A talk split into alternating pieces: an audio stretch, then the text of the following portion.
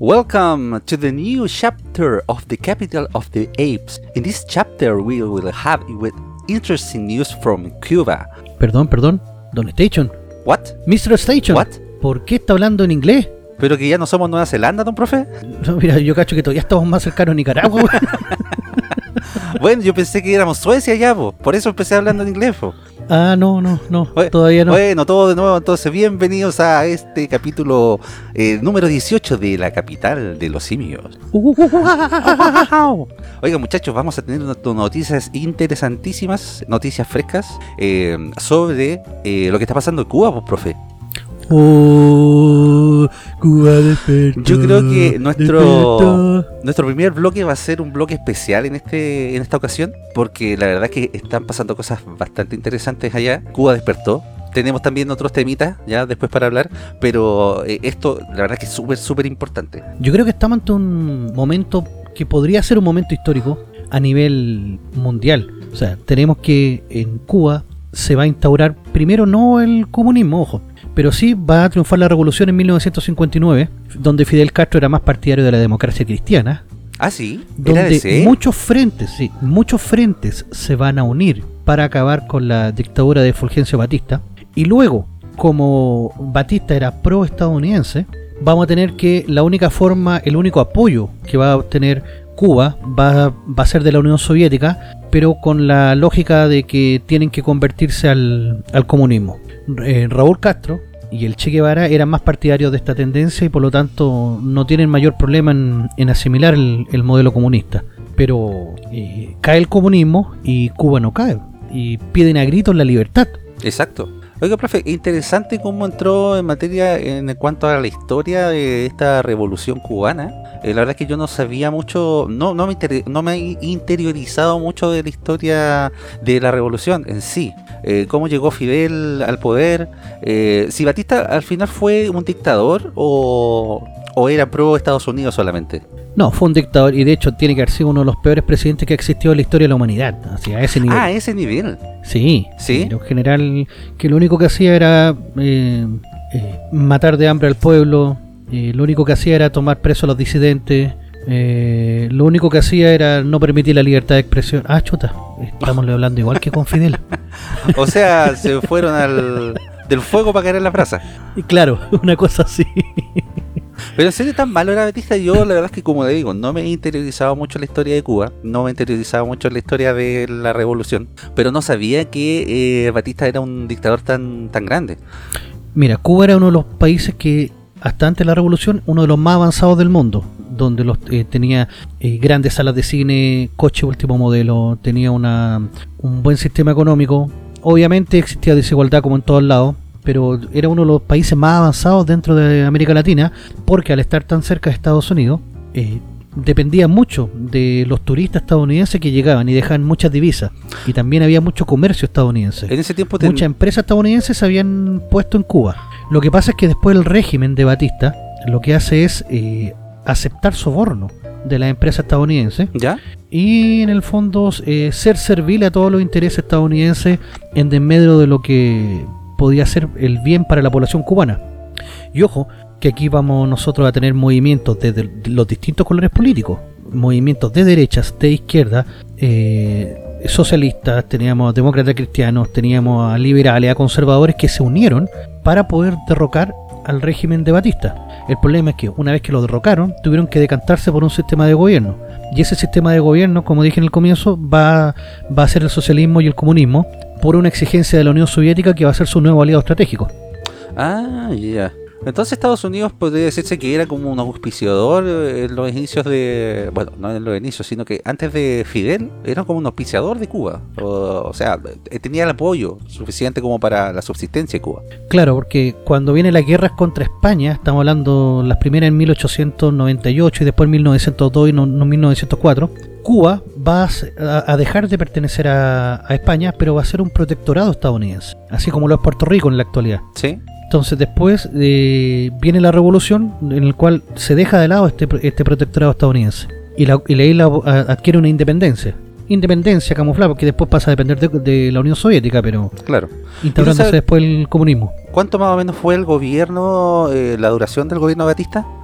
El gobierno de Batista no fue tan tan extenso. ¿eh? Lo, lo Pero, vamos ¿Y a fue un, un dictador eh, con fuerza militar eh, o fue, digamos, eh, tuvo el apoyo de la gente por elecciones libres? Se dio que llegó Batista al poder. No, no, él era militar. Ah, fue a través de golpe también que llegó al poder. Sí, sí. Mira, fue presidente constitucional del 40 al 44 y después presidente de facto. O sea, cuando uno dice de facto es que toma el poder Claro. del 52 al 59. Ah, igual estuvo harto, Sí, sí, sus ocho años. Y en el 59 llega Fidel con la revolución. claro. El día de Año Nuevo del 59. Se suponía que Fidel iba a llegar a la revolución y eh, iba a llamar a elecciones libres. ¿Qué, qué, qué pretendía en ese tiempo Fidel? O siempre, le- bueno, las intenciones del comunismo obviamente siempre están escondidas, las verdaderas intenciones, pero también el comunismo expresa eh, lo que la gente quiere escuchar, generalmente.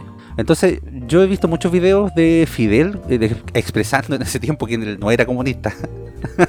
Claro, es que, ojo, efectivamente él en un primer momento no era comunista, ¿Ah, no? ¿no? Como digo, él era más cercano a la democracia cristiana. Pero su idea, usted no sé si como es más, es más obviamente letrado en este sentido, profesor de historia, él tenía la intención de llamar a elecciones luego de la revolución, eh, llamar a, elegir un nuevo presidente, o siempre fue la intención de Fidel, o fue mutando con el tiempo eh, la intención de quedarse en el poder.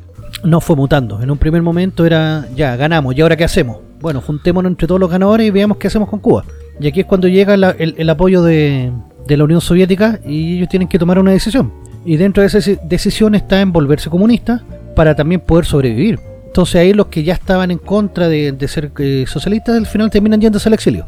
O sea, ve- vendría siendo que se convirtió el comunismo por una presión de, de- de Rusia en este caso, Claro, de la Unión Soviética, sí. ¿sí? Sí. Porque, por lo que yo he sabido, eh, llegaron al poder, pero también llegaron eh, en el sentido de, eh, ¿cómo decirlo? Exiliar mucho a mucha gente de una, desde, desde Cuba, cuando llegó la revolución. Sí, y llegó porque- también una revolución muy violenta, entiendo. Eh, sí, pues fue una revolución armada eh, que va a sacar al poder a Batista y a todos sus seguidores. Claro. Entonces todos ellos se tratan de ir, algunos eh, ahí después ya vamos a tener mucha matanza de campesinos, sobre todo por parte de- del Che Guevara y Raúl Castro. Ellos se encargaron de, de asesinar a todos los que no fueran revolucionarios. Entonces ya el movimiento se empezó a radicalizar. Y Che Guevara después, cu- cuando Fidel llegó al poder, ¿qué monos pintaba? El Che se transformó como una piedrita en el zapato para, para Fidel. Entonces Fidel lo manda como embajador al mundo a expandir la revolución. Tanto así que lo terminan asesinando en Bolivia. y le compró el cuento el Che Guevara al Fidel. Sí, pues. Ah, huevonao. Mire, como no tenemos sección hoy día, podríamos decir, pero ¿cómo tan huevón? de haberle comprado a Fidel, claro. que en el fondo, mira, cuando, cuando muere Lenin en ¿Eh? la Unión Soviética, pasa lo mismo. O sea, los sucesores eran León Trotsky y Joseph Stalin. Y Stalin, para no asesinarlo deliberadamente, manda a Trotsky a expandir el comunismo por el mundo. Al loco lo asesinan en México. Claro, y Stalin se limpia las manos. Claro, obviamente, si no había muerto en su tierra. Claro. Oye, interesante, la verdad es que yo no conocía como muchos eh, detalles de la revolución cubana. Bueno, ya llevan eh, prácticamente 60 años de esta revolución, Claro, aproximadamente. del año ¿no? 59 más, pues, a ver. Del 59 al 2009 son 50 años, 2060, 62 años. 62 años. Claro, de revolución. Sí, pues. pero dicen que no hay mal que dure 100 años. po. Exacto. Exacto. este está durando 62. Bueno, no sabemos todavía, porque están pasando cosas realmente interesantes en Cuba. Hay protestas masivas contra el régimen. Hay represión también de la policía, hay represión de los militares, represión del régimen.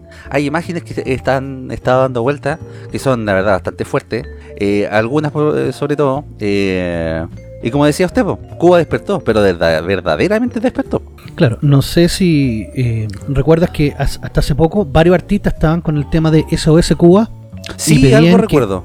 Sí, que pe- y pedían que se abriera un corredor sanitario y que la gente enviara mercadería y alimentos y medicamentos y todo eso. Sí. Obviamente el, el presidente cubano estaba, pero eh, como con en el culo. En este momento, ¿quién está de presidente? Porque Raúl se fue para la casa. Claro, está Díaz Canel. ¿Sí? Sí. Elegido eh, democráticamente por el Partido Comunista Interino. Claro. ¿Tú sabes cómo son las elecciones en Cuba? ¿No? ¿Cómo son? El, el Partido Comunista, que es el único partido, ¿Eh? porque esa es la democracia que le encanta a los comunistas, Claro. son los únicos democráticos, ellos escogen una terna entre sus miembros. Ah, ya. y después dicen el pueblo va a votar libre y democráticamente por estos tres. ¿Ya? O sea, no hay oposición. ah, ya. O sea, el mejor hueón de nosotros, que se Claro. lo va a elegir el pueblo. Exacto. Entonces no por eso dicen que son, por eso dicen que tienen democracia. Ah, qué, oh, qué democracia más grande, profe. No, es maravillosa esa democracia, bueno. No, maravillosa. bueno, pronto la vamos a tener acá en Chile, po. Espero que no. Espero que esto que está pasando en Cuba sea un llamado también para toda la gente chilena para que por fin se puedan conocer a fondo las atrocidades que ha, que ha vivido el pueblo cubano y no caer en no caer en ello.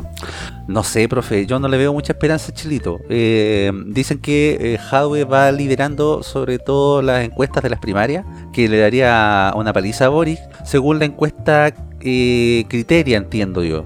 Y que Sichel se estaría imponiendo ante Lavín. Eso, eso sí que es extraño porque, bueno, hay que esperar que, la gente vaya a votar. Si, Claro. si la gente, porque mucha gente que la encuestan que, que no va a votar, pero yo creo que sí, que Jadwe se impone a, a Boric.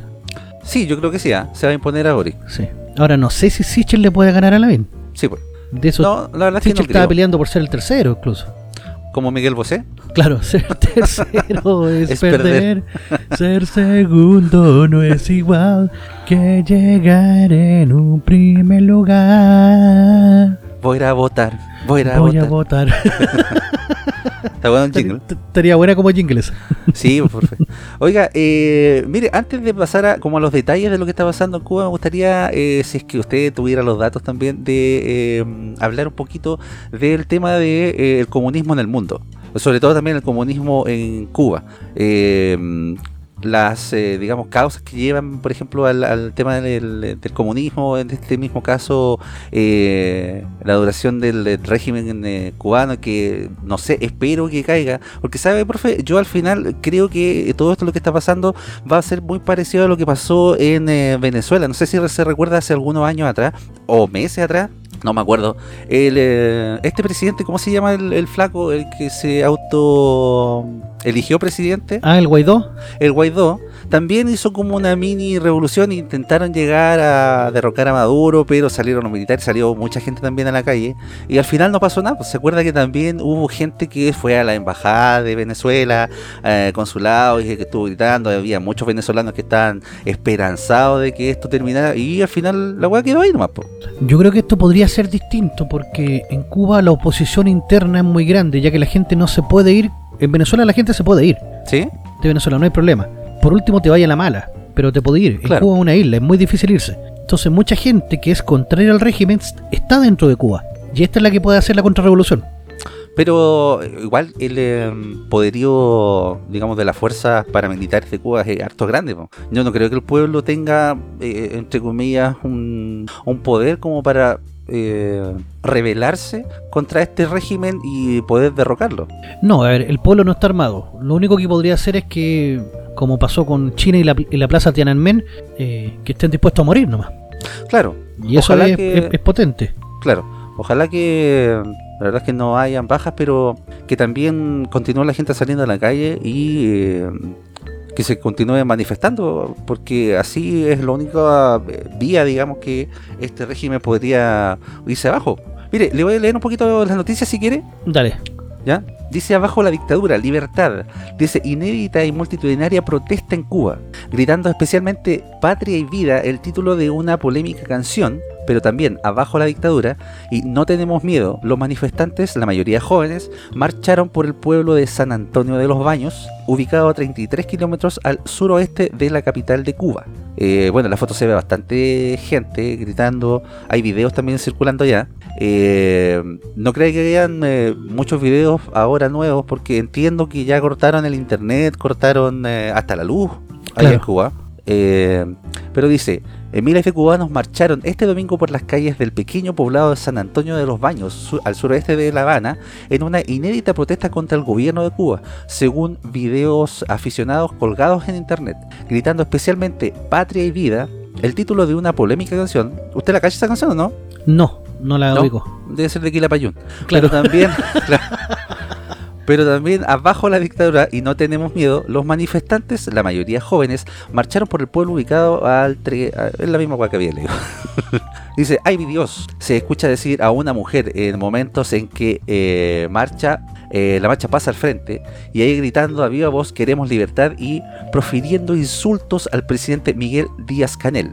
Eh, San Antonio de los Baños es un pequeño pueblo rural de la provincia de Artemisa, vecina de La Habana. Tiene unos, unos 50.000 habitantes. Eh, desde que comenzó la pandemia del coronavirus en marzo del 2020, los cubanos están obligados a hacer largas filas para abastecerse de alimentos, situación a la que se ha sumado una fuerte escasez de medicamentos, lo que ha generado un amplio malestar social. Pero las colas no venían de antes también. Sí, venían de antes, pero ahora se agudizaron más con, con todo este tema. Y la escasez también de medicamentos no venía de antes. Sí, también, sí. Ah, ya. Entonces estaban acostumbrados, pero ya al llegar a los extremos no. Claro. todo tiene un límite. Claro. La protesta se produce en una jornada en la que Cuba registró otra cifra récord de contagios de COVID-19 en 24 horas, con 6.923 contagiados, para un total de 238.491 y eh, de 1.537 mm, fallecidos. Ojo, que estas son cifras oficiales. No sé si se puede confiar mucho en las cifras oficiales. Oh, es como decir que, no sé, la cifra o, la noticia oficial de China de dónde salió el COVID. claro. no voy así. Son cifras alarmantes que se incrementan por día, dijo el eh, domingo el jefe de epidemiología del Ministerio de Salud, Francisco Durán, en su habitual conferencia de prensa en televisión. Esto también hace conferencia tipo Maduro, así como el eh, Viva el líder, el líder es lindo. ¿Sí? sí, de hecho eh, son pocos los canales, pero son todos obviamente favorables al régimen, que es lo que quiere hacer Jado con su famosa ley de medios si no eres favorable al, bien amado líder, te van a quitar la concesión. Atentamente, niñita. Dice, la situación es especialmente tensa en la provincia turística de Matanzas, ubicada a 100 kilómetros al este de La Habana, donde el alto número de contagios puede hacer colapsar los servicios de salud. Bajo las etiquetas SOS Cuba, SOS Matanzas o Salvemos Cuba, entre otras, se multiplican en las redes sociales los llamados de socorro, pero también los reclamos al gobierno para que facilite el envío de donativos desde el exterior. El problema es que estos desgraciados se quedan con la plata, ¿Ah? Si mandan remesa a la gente, estos locos cortan la cola. Bueno, mandar remesas debe salir igual bastante caro.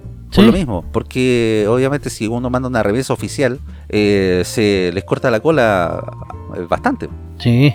Oiga, y sobre eso, bueno, no es parecido, pero ayer justamente estaba hablando con un amigo eh, sobre cómo es el régimen allá y por ejemplo me contaba que una persona que fue a vacacionar a Cuba, eh, acá una cubana le pidió que le llevara una consola de juegos a un cabrón chico allá. Y creo que en el eh, aeropuerto, entiendo, le registran todo cuando entran, todas las cosas que llevan. Ya. Entonces le preguntaron, ¿para qué era esa consola de juego?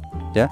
El loco dijo que era para eh, estar en el hotel, jugar un rato y todo eso. ¿ya? Y se la anotaron como eh, una, un artículo que él llevaba. Le dijeron, pero usted cuando se vaya tiene que eh, llevarse esto, porque esto no se puede quedar acá. Esto usted no lo puede traer para acá. La cosa es que el loco creo que se le entregó a este cabrón chico y ya pues, fue. Y ya cuando se iba, le preguntaron, porque empezaron a ver la lista de todas las cosas que llevaba. Esa fue la historia que me contaron. Entonces, una vez que vieron que no llevaba la consola, le, le preguntaron. Le dijeron, ¿dónde está este artículo? La consola, ¿dónde está? No, quizás que dijo, se me olvidó, me la robaron, no sé, ahí inventó una chiva. Dijeron, ya no importa, te puedes ir, pero tienes que pagar como 3 mil dólares antes de irte. Uh. Así que si les van a pedir cosas que lleven a Cuba, cabros, piensen claro, Cuento bastante. Al final, eh, creo que en el aeropuerto le dijeron, bueno, tú te puedes ir, no vas a pagar nada en, este, en esta ocasión, pero si quieres volver a Cuba, tienes que pagar esta remesa para poder entrar. Si no, no puedes entrar más. Wow, eso sí que es potente. Oiga, Don Station, pero yo le quiero decir, ¿qué mejor para conocer la realidad que se está viviendo en Cuba y lo que está pasando en este momento que contactarnos en directo con eh, un reportero cubano que en un esfuerzo de producción inédito en Capital de los Simios eh, lo tenemos desde Santiago de Cuba, ¿qué le parece? Ya, pues a ver, tremenda sorpresa, profe. Claro, para que nos pueda contar qué es lo que, qué es lo que ocurre. Perfecto, vamos entonces con nuestro reportero. Pero Don Station, se le está olvidando algo más que importante. De veras, pues, profe, es que estaba tan interesante la conversa, pero también tenemos que recordar a Rolandino y PTV que trae la nueva forma de ver televisión. Más de 8.000 canales en vivo de Latinoamérica y el mundo incluidos todos los canales premium de cine, deportes, adultos y más. contenido VOD más 11.000 películas y 800 series, servicio multiplataforma para Smart TV, TV Box, Apple y iPhone, smartphone, tablet, PC, Xbox y PS4 Soliciten su demostración gratis de 3 horas y si mencionan a Capital de los Simios tendrán un descuento al contratar el servicio.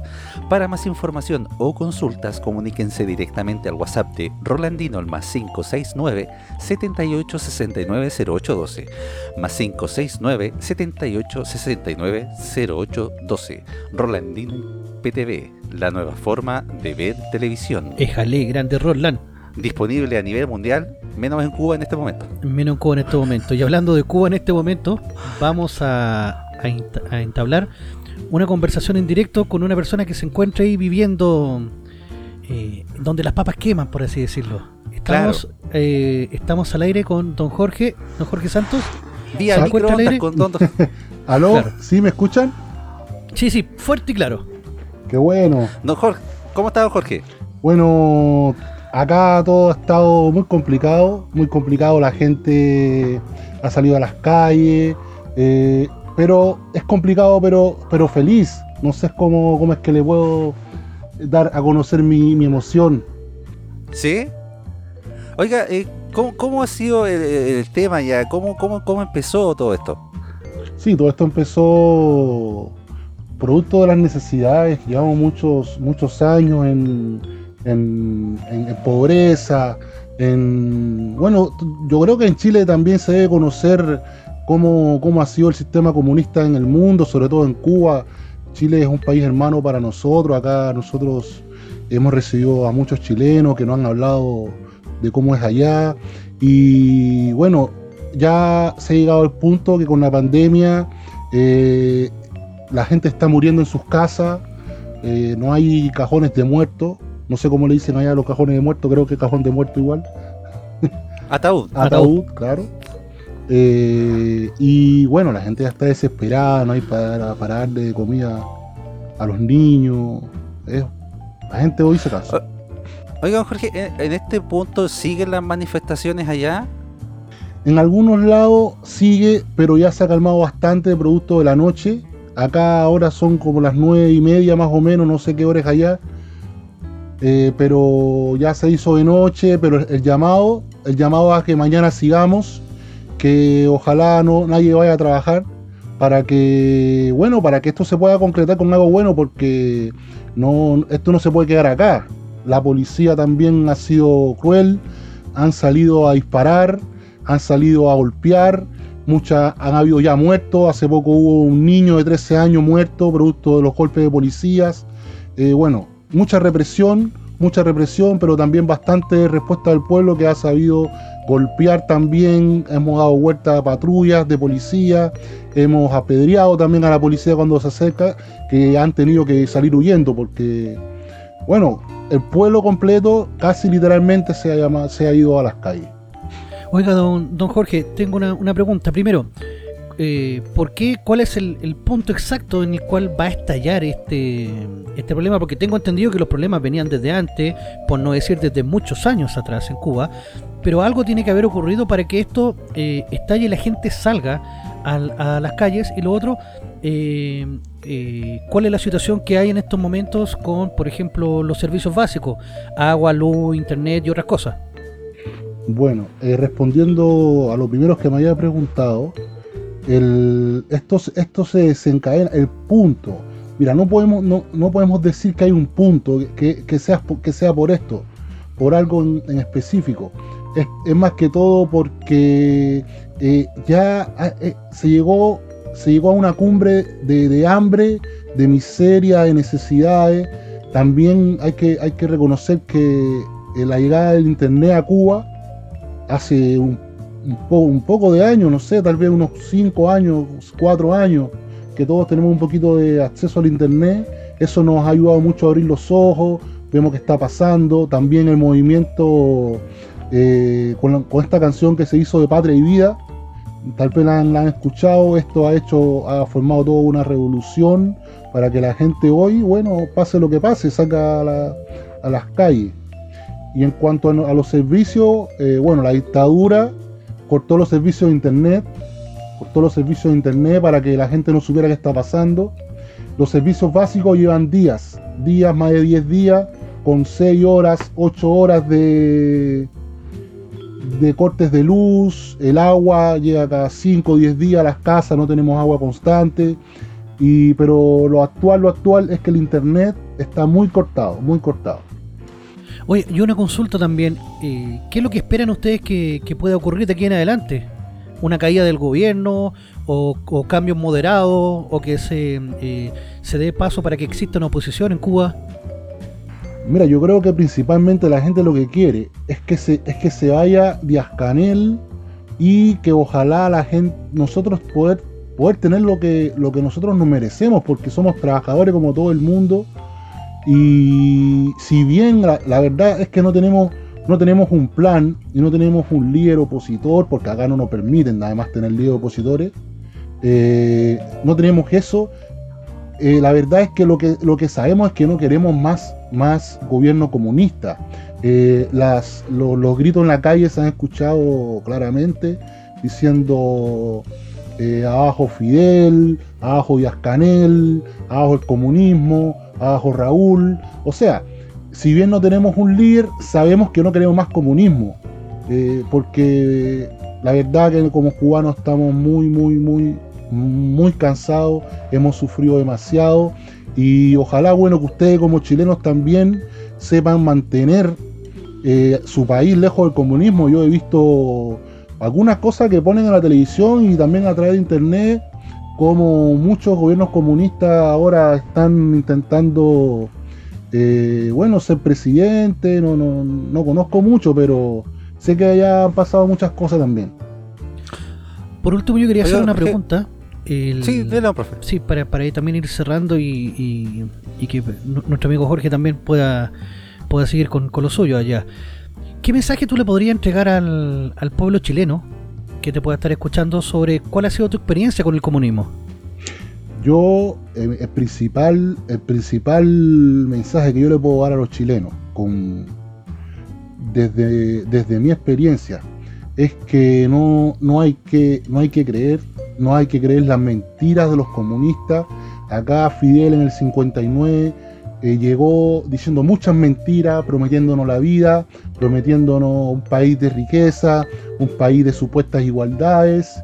Y bueno, hoy hoy ya sabemos la verdad de lo que pasa. Yo lo único que quisiera que ojalá el pueblo de Chile no caiga nunca en manos de los comunistas. Ese es mi mensaje. Muchas gracias, don Jorge, por este contacto. La verdad es que esperamos que todo salga de buena forma ya. Eh, ojalá que siga movilizándose, que la gente no baje los brazos, eh, porque creo que de todo esto podría salir eh, algo bueno, algo positivo. Yo sé que pueden haber muchas cosas malas entre medio, principalmente bajas, porque no creo que este gobierno comunista sea tan pasivo como lo fue acá en Chile el gobierno con la insurrección. Eh, pero yo creo que ustedes se merecen la libertad porque ya hace mucho tiempo que este régimen eh, los tiene verdaderamente empobrecidos y, y cegados en, eh, en alguna forma Así de es. decirlo. Así es. No, gracias a, gracias a ustedes por dar cobertura a todo esto que está pasando en Cuba. Yo quisiera pedirles que, que difundan todo lo que pasa en nuestro país y que ojalá, bueno, eh, nosotros quisiéramos tener también apoyos internacionales, que, bueno, no sé de qué manera, porque yo creo que no se puede hacer una intervención militar, pero a través de que se entere tal vez los organismos internacionales, eh, nosotros tal vez podríamos salir adelante y bueno, que se acabe por fin esta dictadura que tenemos. Gracias por, por, por compartir, por difundir lo que pasa. No, muchas gracias a usted, don Jorge, y lo dejamos para que pueda para que pueda seguir y, y planificarse y prepararse para mañana, que seguramente será un día bastante más duro y mucha fuerza y ánimo a todo el pueblo cubano. Así es, muchas gracias. Ahí estaba nuestro amigo don Jorge desde la Cuba, don profe. Eh, la verdad es que, bueno, las declaraciones bastante sólidas, eh, bastante potentes también sobre lo que está pasando allá. Eh, bueno, nada que decir. po. Ojalá, como le dije a él, que esto no decaiga, ¿ya? Ya es mucho tiempo de un régimen totalitario, de un régimen que, que, que ha llevado a la, ruina, a la ruina a Cuba. eh, y que por fin puedan salir de, de esto, ojalá. Esperemos. Porque mira que acá en Santiago por lo menos yo he visto a uno, a, un- a una epidemia que anda pero con, con la pera, después de todo esto. Bueno, y las viejas estas, eh, como le decía el programa pasado, van a decir, es que a mí me gusta Jadwe. Es que, es que Cuba no es lo mismo que acá, No. acá va a ser el verdadero. Ahora sí que vamos a implantar el verdadero comunismo. Claro. Oiga, y los que quieren implantar el verdadero comunismo, yo le decía que quería darle un- algunos datitos también sobre lo que es el comunismo. Y mm, bueno, según cifras oficiales, eh, para todos los que mm, a la gente que opina diferente se les trata de facho, de nazi, de, de todo eso de epítetos eh, conocidos por todos. Eh, Usted, bueno, como buen profesor debe saber que el comunismo ya lle- lleva eh, la cifra más grande de muertos en el mundo. Eso, y sigue sumando. Y sigue sumando. Ya más de 120 millones de muertos en el mundo gracias al comunismo, entre eh, asesinatos por personas diferentes, entre matar al pueblo de hambre y cosas así. Miren, le voy a dar solamente algunos datos de algunos países. Por ejemplo, China ya lleva más de 65 millones de muertos. La Unión Soviética, tengo una Unión Soviética, más de 20 millones. Eh, Corea del Norte, más de 2 millones. Vietnam, más de un millón. Eh, Camboya, 2.4 millones de muertos. Eh, Mozambique, también Etiopía aparecen también dentro del ranking. Y también Venezuela con eh, 252 eh, mil muertos ya eh, por el régimen de, de Maburro. Es increíble, injustificable, impresentable. O sea, la ideología más nefasta que ha existido en la historia, la ideología más genocida, más asesina, y hay gente que, que se encarga de defenderla, eh, que de, de verdad no, De- es insólito, po. no se entiende. es Y insólito. le echan la culpa y después buscan el empate y dicen, ya, y el capitalismo, ¿cuánta gente ha matado? Créeme que ni siquiera la mitad de eso, ni siquiera un cuarto de eso. Nada, po, profe. Oye, pero hay eh, luz al final del túnel. Yo he visto a varias personas que votaron a prueba que están bastante arrepentidos. Han subido videos Sí. a redes sociales eh, con sus declaraciones, con sus reacciones a todo lo que está pasando. Y bueno, ojalá que gente como ellos eh, también empiece a aparecer para que tengamos una buena elección presidencial o un buen plebiscito también de salida eh, en cuanto a esta constituyente que está llevándose a cabo acá en Chile. Claro, esperemos que, que la gente no tenga miedo si, si ve el circo que se está transformando ahora en decir que, que claro, que la embarraron y que pueden cambiar todavía el destino y el futuro de este país. Nos queda noviembre, o sea, nos queda aquí la otra semana, Sí, pues. partimos, partamos de ahí, y después nos queda noviembre, y después el plebiscito salida, si es que aún hay patria ciudadano. Aún hay patria.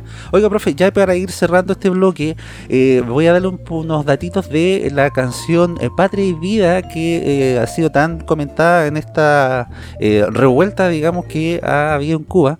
La vamos a estar escuchando de fondo. Patria y Vida es una canción de rap que tiene a varios artistas cubanos que se unieron para cantar esta canción. Entre ellos un cubano que se llama Michael Osorbo y el Funky. La verdad es que no los conozco, pero ellos viven dentro de la isla. La canción es bastante crítica, la- Uh, es súper, súper crítica. ¿eh? los van a nismear. Sí. Mire, le voy a leer un poquito el contexto, ¿ya? Eh, acá Ya, en la noticia dice, en la canción los raperos cubanos Michael Osorbo, como le decía, y el Funky, que viven en la isla, junto con otros músicos que viven fuera de Cuba, como gente de zona, que también aparece ahí, Oye, confrontan- primera vez que gente de zona no se reía en una canción, o sea, en, en una cuestión Sí, claro. tan serio. Tan- sí, como que no nunca participaba en estas cuestiones. Dice, confrontan el lema al título del tema, ya no gritaremos, o ya no gritemos patria o muerte, sino patria y vida, dice una de las estrofas. Eh, dice, la edición del video es tan crítica como su letra. Comienza con la quema de un dibujo del héroe cubano José Martí y las cenizas dejan ver detrás un dólar con la cara de George Washington cambiando al Che Guevara y a Martí por la divisa. Dice, Eh, dice también aparece una imagen del líder del movimiento, el artista Luis Manuel Otero Alcará, abrazando la bandera cubana. Eh, hace tres semanas, dice, tanto Otero como el rapero Michael, fuera que no, fueron detenidos temporalmente por las autoridades después de manifestarse frente al Parlamento para exigir la renuncia del ministro de Cultura. Eh, acá también hay una reacción del gobierno, dice que en menos de una semana la canción sumó más de un millón y medio de reproducciones en YouTube y aunque el gobierno cubano ha intentado durante años tener más control sobre el discurso político en redes, no pudo detener su expansión como fuego. Como respuesta, el jueves en la noche el Ejecutivo logró que se interrumpiera la transmisión regular entre los canales oficiales para pasar el himno nacional a las 21 horas eh, y el viernes el presidente cubano Miguel Díaz Canel usaba su cuenta de Twitter para defender el lema castrista.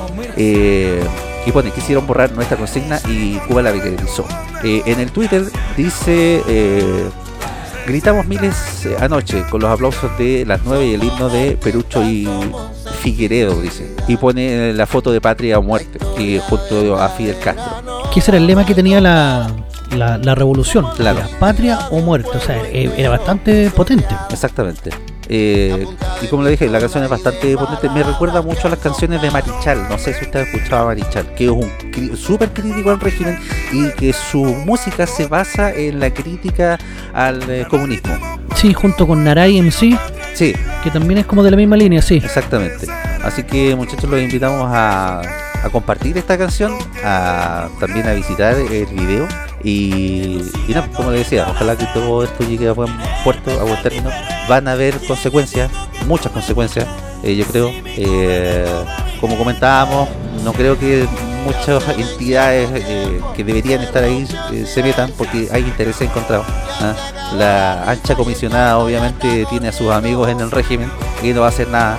No ni siquiera va a ir a visitar a menos que haya una gran presión mundial para que ella vaya, pero más que nada iría a tomarse un cafecito y a saber eh, cómo va la cosa.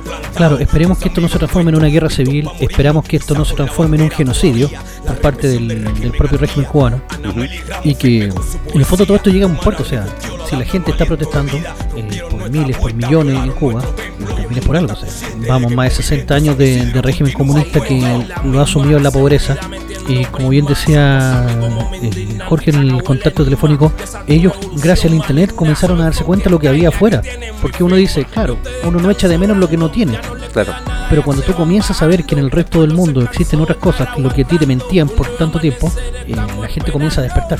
Y exactamente. yo creo que este, este despertar de Cuba eh, sea definitivo y de pie para que por fin llegue la libertad y la democracia a la isla. Y ojo que yo creo que si cae sentaría las bases para que el comunismo, la idea moderna del comunismo también caiga así como cayó la Unión Soviética en su tiempo. Así que súper, súper importante lo que siga pasando en Cuba. Eh, y esperemos que todo, todo salga, salga bien. Conclusión, no se puede confiar en un comunismo. Exactamente. Oiga, vamos a una pausita, profe, y ya volvemos con nuestro segundo bloque acá en Capital de los Simios.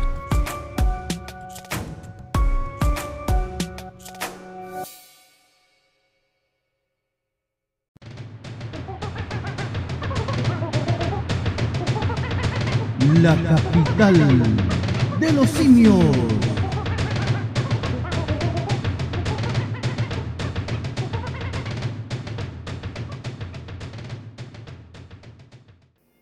Quédate en casa con Rolandino y PTV, la nueva forma de ver televisión.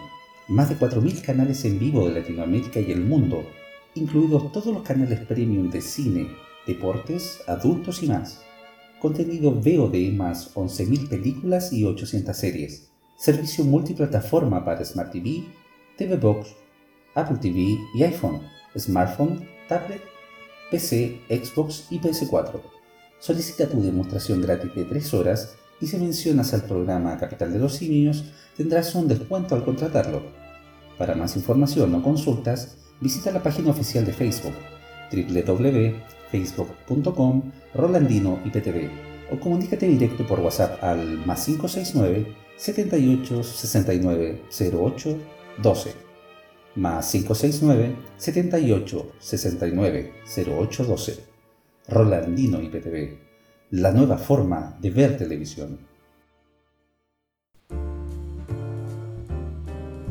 Estamos de vuelta una vez más con su programa favorito denominado La capital de los simios.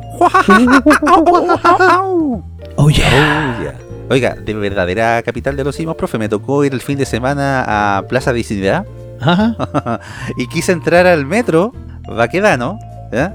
Y sabe que no encontraba la entrada, porque hay una sola entrada habilitada, las entradas como principales que hay por Vicuña Maquena, por eh, Alameda, creo que, eh, están todas cerradas y están llenas de mierda, están llenas de mierda literalmente.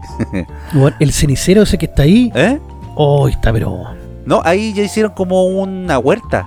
Sacaron todo. En serio, hicieron una huerta y pu- pusieron un cartel que dice como plantitas de la dignidad, una wea así. Una wea bien ridícula. Y, y ponen aquí se torturó. Eh, weas tontas. Yo creo que la, Bea, la Beatriz Sánchez mandó a pintar esa wea. Yo cacho. Pero en fin, oiga, cuéntenle a la gente, profe, dónde nos puede encontrar, pues, como toda la semana. Déjale. Los días lunes, usted tempranito en la mañana, nos puede encontrar en Spotify, ahí Capital de los Simios con K. Después, a las 10 de la noche, por .fm.cl, también ahí nos puede encontrar en la radio, que paso el dato, la próxima semana, como va a ser primarias presidenciales, ese mismo día domingo vamos a estar en vivo y en directo, a las 10 de la noche, comentando los resultados de las primarias y todo lo que pase, quiénes van a ser los candidatos ganadores y todo lo que se viene para Chile. Así que usted esté bastante atento. .fm.cl nos puede encontrar en la radio para ese día domingo ahí y hacer el aguante. Déjale. El día martes aparecemos en YouTube, que en YouTube está todo el mano. Bueno, menos en Cuba que lo están prohibiendo, pero pero sí, nos encontramos nosotros ahí en YouTube, así que usted puede pasar a suscribirse y dejar su buen like. El otro día subimos un, video ah, cómico sobre las mentiras de Jadwe ahí Sí, para que también se pasen y, y se diviertan un poco Exacto. con lo que estaba saliendo. Excelente, profe. Oiga, y vamos con nuestro jingle porque también eh, vamos a hablar de la contingencia nacional. Así que adelante. Chile al día. Chile al día. Con el Qué lindo el jingle, qué Sí, lindo. Cada vez me sale mejor la voz, profe. Sí, sí. Cada, cada vez mejor, así más pulida. Claro. Y Don Station, porque no solo de Cuba vive el hombre. Yo creo que ni en Cuba viven de Cuba. Tenemos cambio, un cambio bastante grande en los planes paso a paso y en la forma general cómo se va a tratar la, la pandemia de, de aquí en adelante. Sí, pues se va a cambiar las blusas la, la Daza, ¿no? La señorita Daza efectivamente va a cambiar blusa. Sí, porque va a poder ir a comprar a los malls. claro. Está, pero felicísima. No, mira, yo creo que por lo menos fue un paso adelante en el paso a paso. Bien. Bien. lo que acaba de ocurrir. Primero, vamos a tener toques de queda eh, personalizados, por así decirlo. ya. Sí, de acuerdo a su comuna, de Claro. acuerdo a su región, usted va a tener un toque de queda para usted. Claro. Los toques de queda van a ser diferenciados. Algunas regiones van a tener toque de queda a las 12 de la noche y otras a las 10. ¡Qué el gran drama cambio! Es que esto dura, eh, sí, el drama es que esto dura hasta el 30 de septiembre. Así que ya fuimos buenos con la fonda. Ah, o sea, fonda ya nada a ver. No, fuimos buenos. Lamentablemente tenemos toque de queda, a menos que las fondas duren hasta las 12, pero es como cumpleaños cabro chico. Bueno, sí, po. pero eh, yo tenía entendido que ya las fondas no estaban durando tanto, sobre todo las fondas que había en el Parque O'Higgins, o sí duraban, eran de amanecida. El día 18 eh, había permiso para que fueran de amanecida. Ah, ya. Y la gente, bueno, tú ahí las clásicas. Ay, que ahora se echan de menos, bueno. los clásicos reportajes con los curaditos botados ahí durmiendo. ¿Cuánto se valora, chicha. don profe, cuánto se valora la libertad cuando uno no la tiene, eh? Uy, uy, uy, uy, qué increíble, ¿eh? ¿Cierto? Qué increíble, sí. Sí, pues, eh, lo que pasa es que yo, eh, bueno, no, no, no era muy de ir a las fondas cerca de, mm, del Parque O'Higgins ni nada, iba más cerca de mi casa y esas no duraban tanto, duraban más o menos hasta las 12, una, eh, eran más de día. Entonces por eso le preguntaba, no sé si las fondas del Parque O'Higgins eran de amanecida. Claro. Entonces, don profe, cuéntenos eh, más o menos que, que- cuáles son los cambios que van a haber en este plan paso a paso. Los planes, los planes, perdón, los planes, los cambios fundamentales van a ser. Sí, como que se me trabó la lengua, como que me, me hace falta algo. Ah, se, se- se acordó de las fondas, profe, y al tiro se, No, me fui para otro lado, así estaba, pero se le secó la boca al tiro. al tiro. Lo fundamental es que van a abrir actividades que estaban cerradas antiguamente. Como por ejemplo, los restaurantes van a poder atender adentro ahora. Ah, ya. Eh, se reabren los cines con, con, obviamente todo esto con capacidad limitada. Se vuelven los conciertos y los estadios. Ah, sí. Sí, en fase 3 se podrá tener hasta mil personas dentro del estadio. Y en fase Bueno. 4, 5 mil personas. Bueno, no es es lo un- normal que ya el fútbol chileno, para que estamos con cosas. pero igual los clásicos o los equipos más grandes sí llevaban más personas que eso, profe. ah, sí, pues, pero eran partidos puntuales. Claro. Pero por ejemplo, no sé, pues, un- Unión Española Palestino, en la cisterna 800 personas. Ah, claro. Pero un concierto que tenga ese aforo no creo que sea muy rentable tampoco. Es que las entradas van a ser caras. Yo creo que ahora vienen las fiestas ultra VIP. Como Sí. los aforos van a ser reducidos, vaya a tener que pagar, no sé, pues, una entrada de 20 lucas. Como van a haber 100 personas adentro solamente, vaya a tener que, que pagar Bueno, y ver tú- qué, qué onda. E- Esos conciertos van a ser solamente con eh, artistas nacionales, porque como están cerradas las fronteras, no creo que ningún weón quiera venir tampoco por, por estar con 100 personas, a menos que sea ultra VIP la po. Sí. Mira, vamos a poder disfrutar de los conciertos de Alberto Plaza. de la Bati Maldonado, ya que no está en televisión. claro.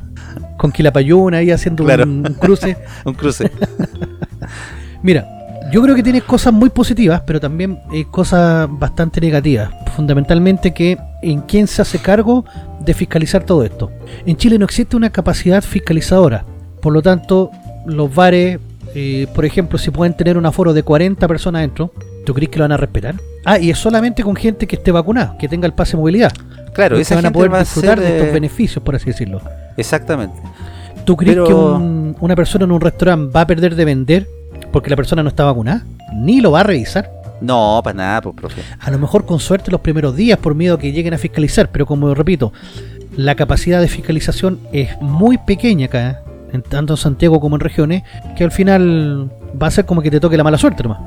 Bueno, eh, no sé si vio algunas noticias que eh, creo que Viña pasó a, a fase 3 Sí, y los restaurantes tenían filas para entrar. Están repletos. Claro, que Es- se permitió también que pudieran atender adentro. Es el capitalismo que me gusta. Claro. Aquí la gente se fila, Exacto. pero para comprar porque tiene plata, güey. Exacto. porque Eh, necesita los servicios. Pero como Pero- dice, yo no creo que haya una entidad así como eh, fiscalizadora potente, para nada. De hecho, entiendo que el aforo también va a ser con eh, mediciones específicas, como que van a tener separación como de 2 o 3 metros cuadrados por mesa, así que estos buenos tendrían que andar con wincha para poder fiscalizar Claro. correctamente. Claro, ¿qué es el problema? Entonces, lamentablemente, eh, ¿quiénes se van a encargar de fiscalizar? ¿Vamos a tener Claro. que sapearnos entre nosotros? Bueno, hay gente que es así, ¿eh? Que la verdad es que cuando ve algún aforo un poco más masivo, eh, se pega el sapeo. Ya ha pasado con fiestas que han sido, entre comillas, clandestinas. Eh, le puede preguntar a Dante Poli. Claro. Eh, pero yo, por ejemplo, no entiendo cómo podría ser el aforo en los cines. ¿Será una silla por medio? ¿Van a ser eh, gente, eh, digamos, específica que solamente puede entrar con lo- como los que ya están vacunados? Eh, es que supuestamente te van a pedir el pase de movilidad en la entrada. Ellos deberían, no sé si van a tener alguna máquina para escanearlo o simplemente que tú se lo muestres. Y adentro del cine van a, van a estar las butacas marcadas, las que se pueden ocupar y las que no. Ah, claro. Entonces, pero igual el aforo va a ser mínimo. Sí, pues. Eh, comparado con, la- con las salantes que a veces se, se repletaban. Y lamentablemente no... Bueno, por lo menos se va a poder hacer. Sí. Vamos a ver cómo funciona en la práctica. Pero yo creo que esta cuestión sigue siendo una cuestión, una movida política, porque eh, Chile ya tiene gran porcentaje de la población eh, vacunada con la segunda dosis. Se está pensando en una tercera para los que tenían eh, la Sinovac. La aprovecho para mandarle un saludo a Alejandro Gil, que ya está vacunado.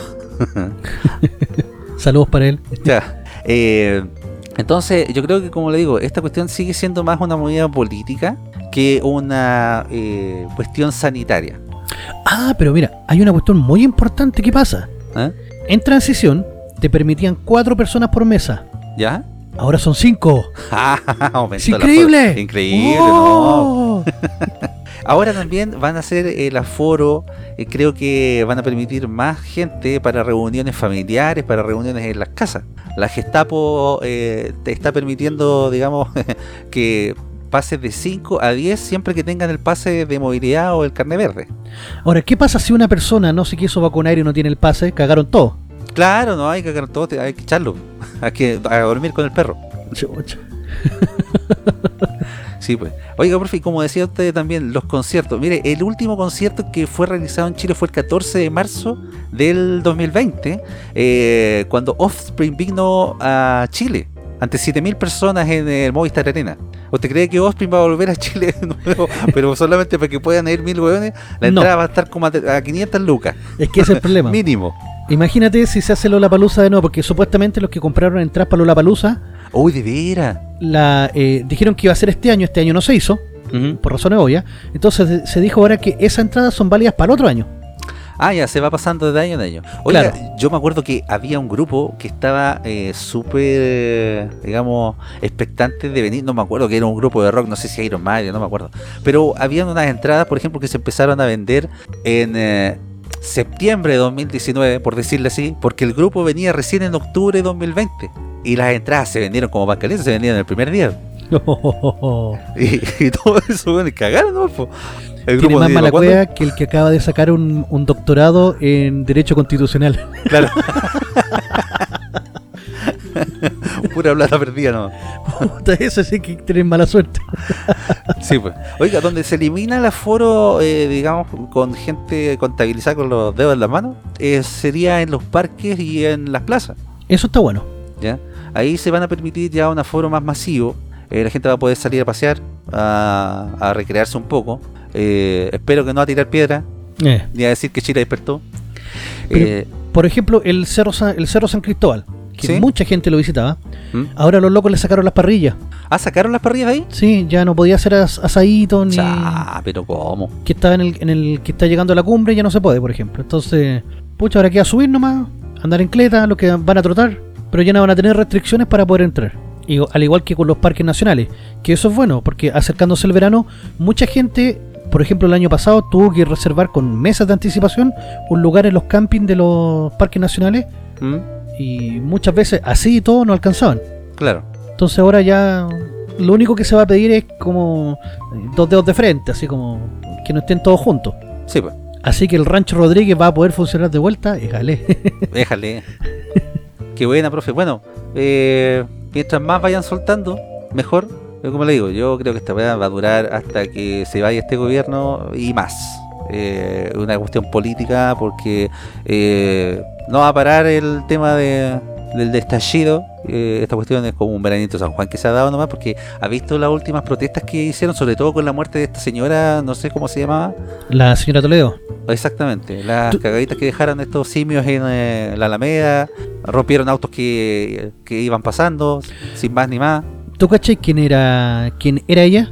Era una era la mamá de los hermanos Toledo, entiendo. Exacto. Con los que se conmemora el Día del Joven Delincuente, el 29 de marzo. Exactamente. Entonces, no, ella era una luchadora y toda la cuestión y bla, bla, bla. y- Era la mamá de dos delincuentes, o sea. Esa- sí, hay que decirlo. Y hablando de delincuentes, eh, tenemos que hablar de nuestros queridos que constituyentes también. Los prostituyentes. Los prostituyentes, sí, pues. No estoy diciendo que ellos sean delincuentes, sino que ellos aprobaron una declaración en favor a los presos del estallido. Pero ojo, ya no los llamaron presos políticos. Ah, ahora son presos del estallido. Sí. Y ahí tuvieron un encontrón incluso entre la mesa directiva y los mismos que estaban proponiendo el- esta cuestión. Ah, sí. Cuéntame, Sí. ¿qué pasó? Porque yo la verdad que no estoy interiorizado en esa noticia. Ya mira, no hay que al momento de supuestamente iniciar a trabajar, que lo iban a hacer, pero nunca lo hicieron, dijeron que no vamos a trabajar hasta que no liberen a, todos los presos políticos que tiene el Estado de Chile bla bla bla bla bla bla. No pasó nada, al final empezaron a trabajar igual. Bueno, sí, la cuestión no han trabajado. Lo primero que hicieron fue eh, tomar una, una postura en torno a esto. Y ellos, eh, esta famosa declaración, es que ellos le piden al Congreso de que haga una ley lo más rápido posible para poder liberar a los presos. Como ya no les pueden poner presos políticos, porque no son presos políticos, los locos fueron pillados por delincuencia. El drama era que la, la presidente del- de la comisión, la señora Loncón, pedía que se incluyeran a los presos desde el año 2011. ¿Ya? Eso significa a todos los que a todos los, los presos mapuche, que para ella también son presos políticos. Creo que se estaba pidiendo hasta la libertad del asesino de Jaime Guzmán. Exacto, también. Ya, esto- así como que estos pasar weones entre ya medio. subieron por el chorro ya. Es ya, que- o sea, vamos pidiendo nomás. po. Claro, mira, a ver, una cosa es que ellos puedan pedir y otra cosa es que legalmente ellos tengan algún poder como para que les resulte. Pero ¿qué pasa si el Congreso cede, por ejemplo, a estas peticiones y empieza un proyecto? Le eh, eh, queda que el, con- el presidente pueda hacer una ley de veto. pero esa ley de veto tiene que pasar por el Tribunal Constitucional, No, ¿no? no, no, lo que pasa es que se tiene que ver si la ley que haga el Congreso es inconstitucional o no, pero si la ley es constitucional, dando un perdonazo a todos estos delincuentes, eh, perfectamente podría pasar, o sea, en teoría digo. Pero, Pero eso ya el- es intervenir por, por, por poderes que están por sobre ellos, como el Poder Judicial incluso. Pero si estos ya se subieron por el chorro, si quieren hacer un gobierno paralelo, si esto- ellos ya se creen gobierno, la Loncón se cree presidenta de la República. Es que eh, ahí es donde está el punto, si los dejamos o no. Es que, mire, la gente, yo creo, de pensamiento eh, contrario a ello, yo no, no es de salir a manifestarse como lo hicieron estos simios eh, en la primera convención, digamos, o la primera reunión que tuvieron los constituyentes el día domingo. Porque ellos siguen hueveando al frente del Congreso Nacional, ex Congreso Nacional, siguen hueveando todos los días con pancartas, con protestas, con gritos, y van a estar ahí hasta que termine todo esto. Amenazaron al constituyente de Re- Renovación Nacional, empiezan a amenazar a la familia. O sea, ya se, Claro. están, se están desbandando estos desgraciados. Sí, pues. A la es Revolución que Francesa. No han gobernado. O sea, perdón, no han, no, no tienen que gobernar. No, no han, no se han puesto a trabajar en lo que realmente importa, que es el tema de la constitución.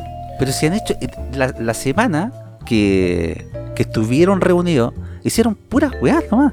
Sí, Puras peticiones que a ellos no les corresponden. eh, se tenían que tomar atribuciones. Se tomaron atribuciones que no les correspondían también. Se subieron la plata eh, que estaba presupuestada para gastar. Ah, pero eso, ojo, eh, no depende de ellos, en el fondo. Porque ellos ¿No? también se pueden subir la plata, el problema es que después se las pasen. Pero yo creo que antes de eso este gobierno la va a ceder igual. po, Es que ahí está el problema, este gobierno. Pan- eh, el, eh, el Piñera lamentablemente siempre ha estado en cuatro con ellos. po. Si se pusiera un poquito más los pantalones, no se pasarían por el chorro. Y eso es, lo, No, es, el miedo que tienen algunos. A esta altura ya no se puso los pantalones. po. O sea, ya a esta altura. Ahora, ojo, que esta- este, este mismo show y circo que están haciendo estos desgraciados, lo más probable es que terminen mucha gente arrepintiéndose, como hemos visto últimamente varios videos de gente que decía, puta que la cagamos, no deberíamos haber votado a prueba. Bueno, ahí tienen. po. Querían. Tomá. Tu, tu, tu. Así que, cuando vea a 105 constituyentes aprobando cosas que no corresponden, tenés que...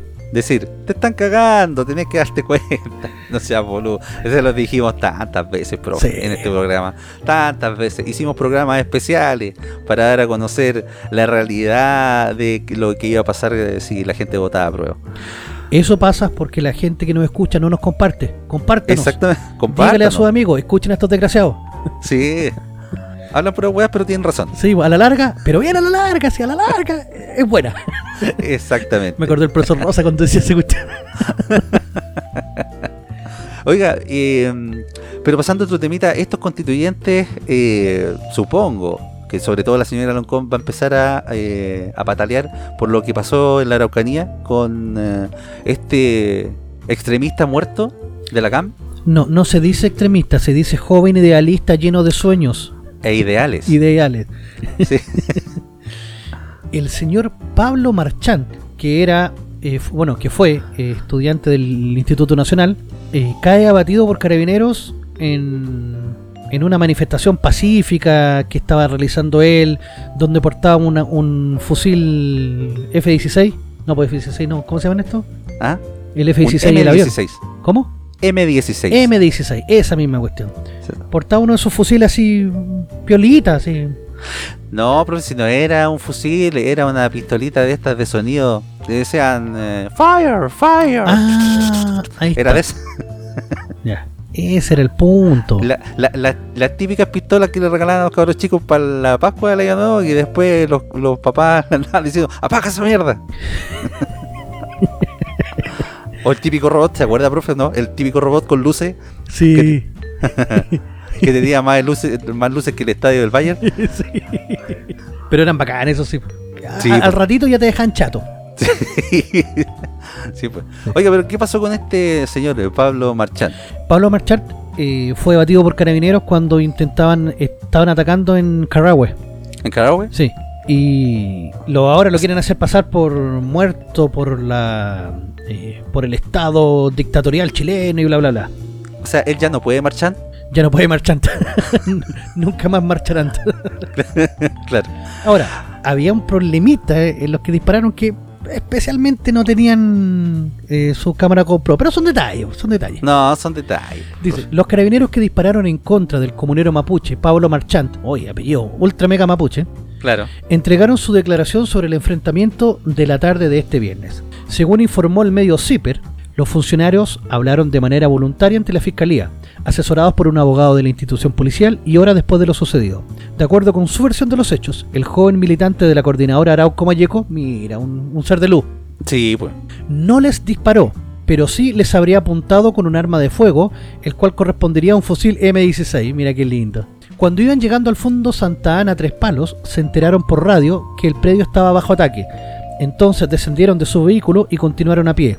El camino por el que avanzaron tenía unos 5 metros de ancho. Uno de los uniformados iba un poco más adelante que el otro, detalló el, mencionado medio sobre el relato de los efectivos de fuerzas especiales.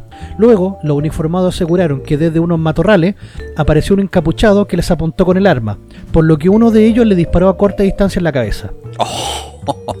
Mira, cuando Aló. dicen que al- apareció entre medio de los matorrales, me acuerdo de, ¿te acordáis de este juego, el Cabal? ¿Sí? Que de repente veras? aparecía por entre medio de la esta y tú estabas ahí, ta ta ta ta ta ta ta ta, ta. sí.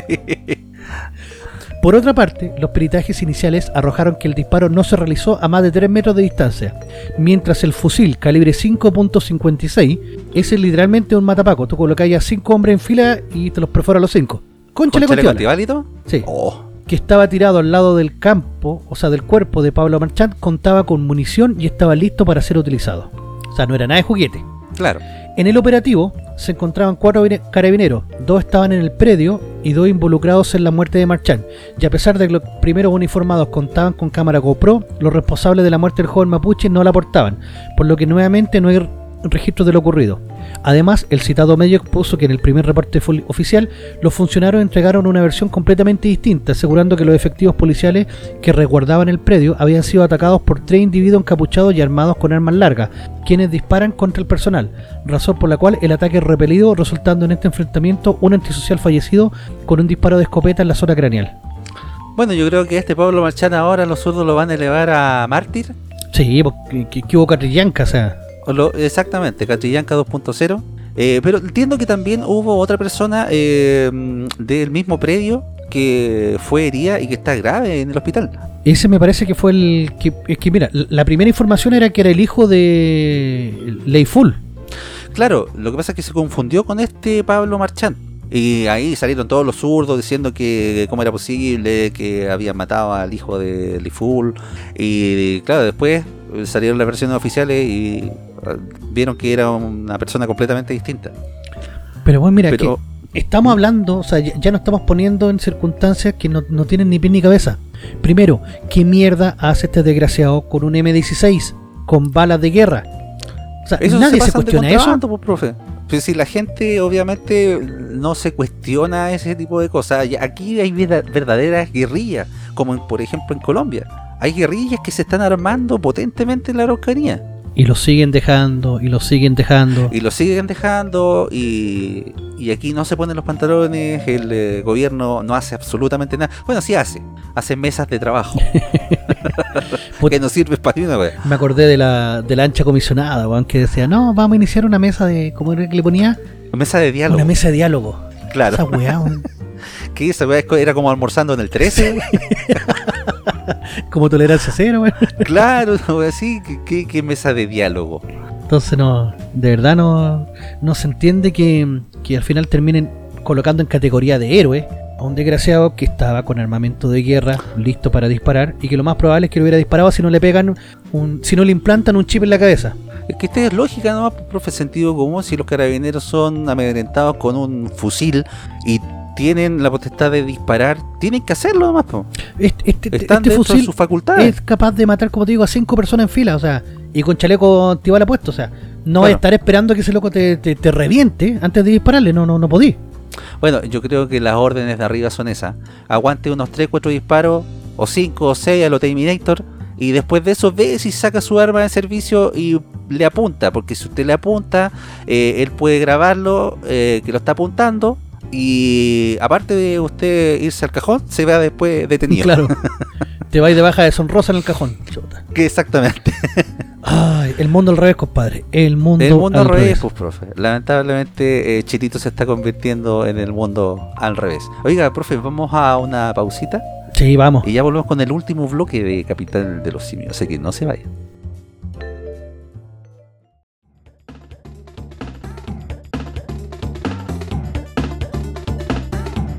La capital de los simios.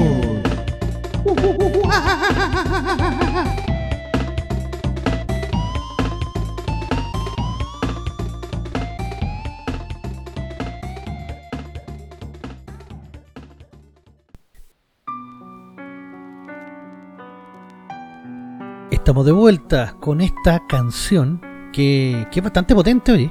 Sí, pues, eh, de eso le quería hablar. En esta sección, como ya eh, ha sido recurrente, eh, no estamos haciendo una canción del recuerdo como tal, pero sí eh, queremos darle un contexto especial, ya que ha, ha sido un programa especial, ya referente a todo lo que está pasando en Cuba, referente a todo lo que significa el comunismo.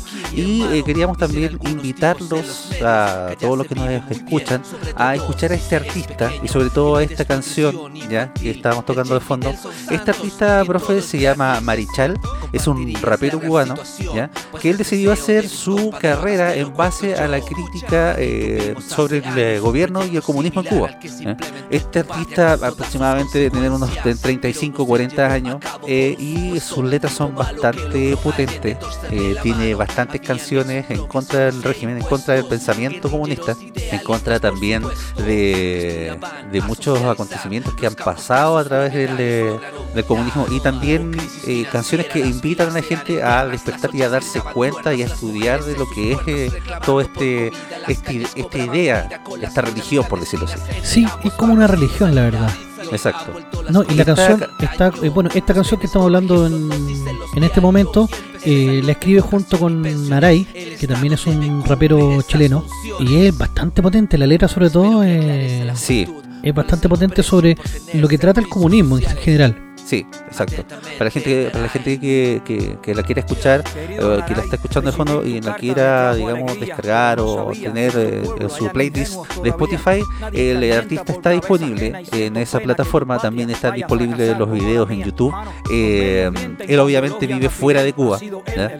porque siendo un activista tan, eh, digamos, en contra del régimen, obviamente que no estaría libre. No, lo hubieran ni, ni miado hace rato, lo, lo hubieran hecho ya. Sí, pues. Y esta canción en particular se llama La Carta, en donde Naray le manda una carta a Marichal preguntándole cómo ha sido el comunismo en Cuba. Eh, porque obviamente la gente acá quiere imponer un modelo eh, comunista parecido al de la isla, eh, con todos estos candidatos y con todos estos personajes que han salido a prometer cosas utópicas y el paraíso en la tierra. Y tiene, digamos, la respuesta de Marichal para el pueblo chileno. Así que la verdad es que es bastante potente, bastante interesante la canción. Los invitamos a todos a escucharla y también a seguir a este artista eh, que tiene muchas, muchas canciones muy, muy buenas y muy potentes también. Claro, mira, yo soy más de, de ser rockero, de, de escuchar más, más ese tipo de música, pero la verdad cuando escuché este a este artista no, no me desagradó, la verdad, y, y como las letras son tan potentes, uno dice así como, "Meh, está, está, está bastante bueno, así que lo invitamos a que escuchar lo, lo que tiene que decir Marechal, lo que tiene que decir Naray también, que es un artista chileno y que en el fondo en esta colaboración que hacen nos tratan de, de mostrar él de primera fuente, porque lo vivió Marichal, todo lo que es el comunismo y es lo que nosotros podemos entrar al abrirle la puerta y al dejar paso a esta ideología genocida. Exactamente. Entonces no hay que tener miedo, ojo, a los comunistas no hay que temerle, lo- lo- lo- al comunista hay que enfrentarlo siempre. Dato mata relato, recuerden. Exactamente, dato mata relato. Y siempre con, con ideas, porque y el comunismo siempre tiene ideas utópicas que son poco aterrizadas eh, y se le puede combatir siempre eh, enfrentándolo así. eh, con, con las ideas racionales que, que deben existir. Claro, y que además, por eso, por eso que nosotros invitamos también a, a compartir a estos artistas, porque muchas veces a lo mejor hay personas que no, que no pueden tener nuestro pensamiento, nuestra ideología, pero que al momento de escuchar que van a entrar por esto, van a entrar por, por la música, por, por cómo empieza a rapear y hablar, lo van a escuchar, lo van a escuchar. Eh, Y a lo mejor, mm, no sé si cambiarán de opinión, pero por lo menos lo hace cuestionarse, que es lo más importante. Yo creo que en la vida siempre hay que cuestionarlo todo, no dar nada por hecho. Y ese es el drama que tiene el comunismo, que siempre se está transformando en religión. Entonces, Sí, pues. como bien di- dice Station, hay que, hay que escucharlo, hay que compartirlo y darle la oportunidad. De hecho, nosotros, en. Capital de los Simios, vamos a compartir estos videos en Facebook y, eh, y en, en el, en el programa, que, que este programa que estamos haciendo, vamos a dejar también el, el enlace de los dos artistas, tanto de Naray como de Marichal, para que usted pueda, pueda escucharlo y compartirlo libremente. Exacto. Ahora, no sé si nos van a Así cagar es. con el copyright, pero no, nos van a hacer mierda. sí, pues, es el capitalismo que no me gusta. bueno, capitalismo al fin y al cabo. claro. Pero eso, pues, profe, esta sección estuvo un poquito más especial, como les decíamos al principio, eh, entrando más en, que nada en el contexto de, de- de lo que ha sido este programa, Claro, eh, esta edición. con toda la eso, fuerza pues, profe, Exacto, toda la fuerza. Y también toda la fuerza a Rolandino y PTV porque trae la mejor y nueva forma de ver televisión. Más de 8.000 canales en vivo de Latinoamérica y el mundo, incluidos todos los canales premium de cine, deportes, adultos y más. Contenido VOD más 11.000 películas y 800 series. Servicio multiplataforma para Smart TV, TV Box, Apple y iPhone, smartphone, tablet, PC, Xbox y PS4. Soliciten su demostración gratis de 3 horas y si mencionan a Capital de los Simios tendrán un descuento al contratar el servicio. Para más información o consultas, comuníquense directamente al WhatsApp de Rolandino al más 569 7869 0812 más 569 7869 0812 Rolandino IPTV, la nueva forma de ver televisión. Éjale, también incluidos los cuatro canales cubanos. y no chiste. Exacto. Están, Sí, no chiste. Están en la carpeta Cuba, se encuentran Claro. en Rolandino tiene Sí, pues. estos canales cubanos. Exacto. Oiga, don Estichos, como también vimos la, la final de la Copa América y la, y la Eurocopa.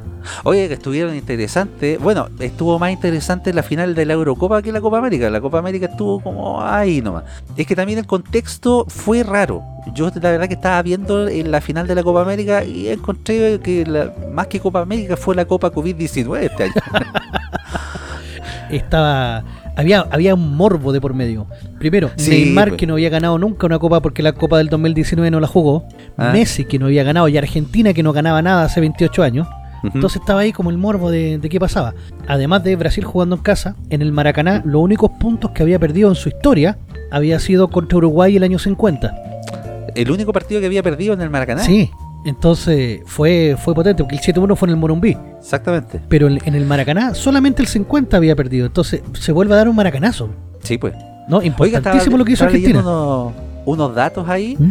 que, eh, bueno, de los jugadores eh, contemporáneos o los más modernos, el Gato Silva ha ganado más copas que... Johnny Herrera tiene dos copas, bueno. Sí. Dos Copa América. Más que Messi, Exacto. más que, Más que Messi. Neymar. Suárez, y más que Suárez, o sea, Neymar no ha ganado. En todo caso, ¿eh? Pero grande Sí, Gatito pues. Silva. La gana el Gatito Silva. Y por otro lado, No, y también la, sí, final Europa, de la Eurocopa, profe. Claro, lo que pasó en Europa, un partido bastante extraño donde los ingleses se ponen en ventaja rapidito. Ojo, estadio lleno en Wembley. Lleno. Oiga, hay que decir que el 19 de julio se eh, suprimen todas las medidas en Inglaterra, todas, absolutamente todas, y van a quedar a criterio de las personas eh, las recomendaciones que tiene el gobierno. Recomendaciones. La, la diferencia, la diferencia. País del primer mundo, pues, profe. Ay, ay, ay. Bueno, bueno. Sí, pues. En el minuto 2, los ingleses hacen el primer gol, un golazo, un tiro que iba al segundo palo y el loco le pega de volea y vence al arquero. De ahí en adelante, Italia atacó, atacó, atacó durante todo el partido hasta que en el minuto sesenta y tanto logró el empate. Y de ahí se equilibró mal el partido, pero estuvo, estuvo bastante interesante. Eh, tuvimos alargue y después penales. Y ahí los ingleses se cagaron entero. ¿Sí? Sí.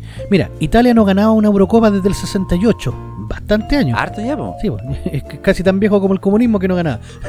Claro. Pero Inglaterra no la ha ganado nunca. ¿Nunca ha ganado? No, y son los inventores del, del fútbol, entonces. Pero se cagaron entero en su propia casa, se perdieron unos penales, pero horrible. Y más encima los locos colocaron, hicieron cambio a último minuto de la larga ¿Eh? para que patearan penales. Y los buenos que cambiaron perdieron los penales. Como para no nominarlo nunca más. Claro. Por malo. Bueno, para que aprenda. para que aprenda. Exactamente. Le hace falta un Claudito Bravo ahí, eh, una taja penal Sí. en, en no, y la- el arquero italiano se, se lució.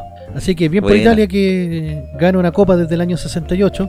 Bien por Argentina que gana una copa desde el año 93. Sí, pues. Y bueno, Neymar Pero ¿para dijo que no, iba a jugar Todo- unos 3-4 partidos por Brasil, que se iba, que iba a descansar.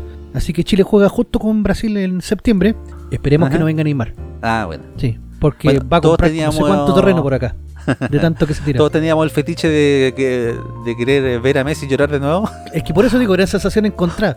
Neymar Claro. que tanto se tiraba y lloraba también, entonces era como chuta. Es que Neymar lo vimos llorar todo el campeonato, vos, profe. Y de hecho, los últimos minutos le, lo molieron a patá y el loco se ¿Eh? paraba y seguía jugando. Y uno decía, ¿por qué no juega así desde el comienzo este desgraciado? Claro. Bueno, Ya. eso se llama karma, Sí. po, profe.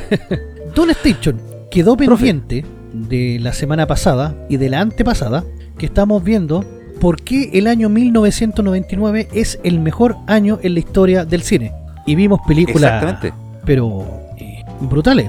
Imagínense, voy a hacer un, pequeño conteo hasta donde nos quedamos, para que se Mm. den cuenta de que estas sí que son buenas películas. El Club de la Pelea, peliculaza. Peliculaza, pues, profe. Matrix, El Sexto Sentido, El Proyecto de la Bruja de Blair, Belleza Americana, La Amenaza Fantasma, Ojos Bien Cerrados, o sea, la cantidad de películas solamente del año 99, Magnolia, La Momia, de Brendan Fraser, Todo sobre mi madre, también este año 99, Nothing Hill, también, El talentoso Mr. Ripley, Cómo ser John Malkovich o Quiere ser John Malkovich, también una película muy extraña pero muy buena.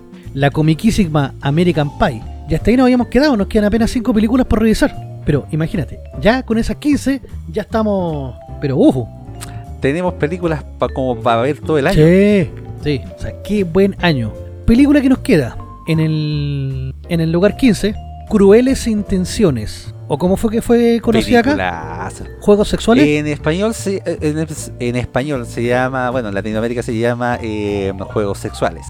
Sí, donde está Sara Michelle Gellar. Ay, ay, ay. Pero en su mejor momento, creo yo. En su mejor momento, Sí, sí. cuando venía de Buffy la casa vampiro. ¿Sabes que el otro día vi el capítulo 1 de Buffy ¿Eh? y dije, uy, la serie es buena? ¿Es buena? Es terrible buena la serie. A pesar de que es del 95, ¿Ah? eh, es súper ágil, es rápida, te presenta bien a los personajes, buenísima. Y Sara Michelle Gellar, uy, uy, uy, mamacita. También una Sí, pues. joven Reese Witherspoon. Jovencita, está, Estaba jovencita. todas jovencitas. po. Sí, y el este clásico beso que va a pasar a la historia. Oh, ese beso con, con el hito de, hilito de Sí. baba. Los que tengan la versión Blu-ray o los que tengan la versión en DVD, vayan haciendo cuadro por cuadro y vayan viendo que el beso deja un hilito de baba cuando se, las minas se separan. Sí, sí, que fue un beso bueno. Sí, ¿a cuántas personas no hizo ir al baño ese beso? Uh, caleta, sí, pero caleta. ¿Cuánto confort desperdiciado? Exacto. Oiga, profe, esa película es, es una adaptación de eh, un libro, entiendo, ya, pero anteriormente se había hecho otra película donde trabajaba también John Malkovich, eh, Michelle Pfeiffer, eh, Kenny Reeves, y es una película de época.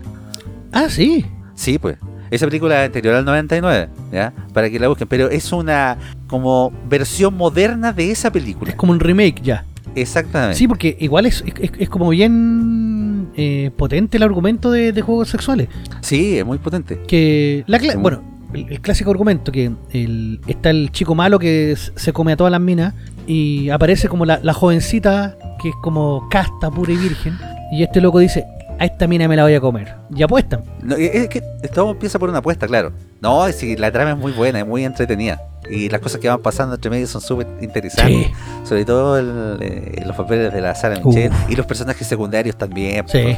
No, totalmente recomendada. Totalmente recomendable ver esa película. Claro. Los que no la hayan visto, obviamente. Sí, pues. Pasamos a la siguiente película. Tenemos Austin Power. Yeah, baby. Aquí, más que Austin Power, yo creo que en la memoria colectiva quedó eh, Jorge Sampaoli. Perdón, perdón, ¿Por qué Minimi. Minimi. Este malvado, que era muy característico. O sea, la, la- la película es muy rancia.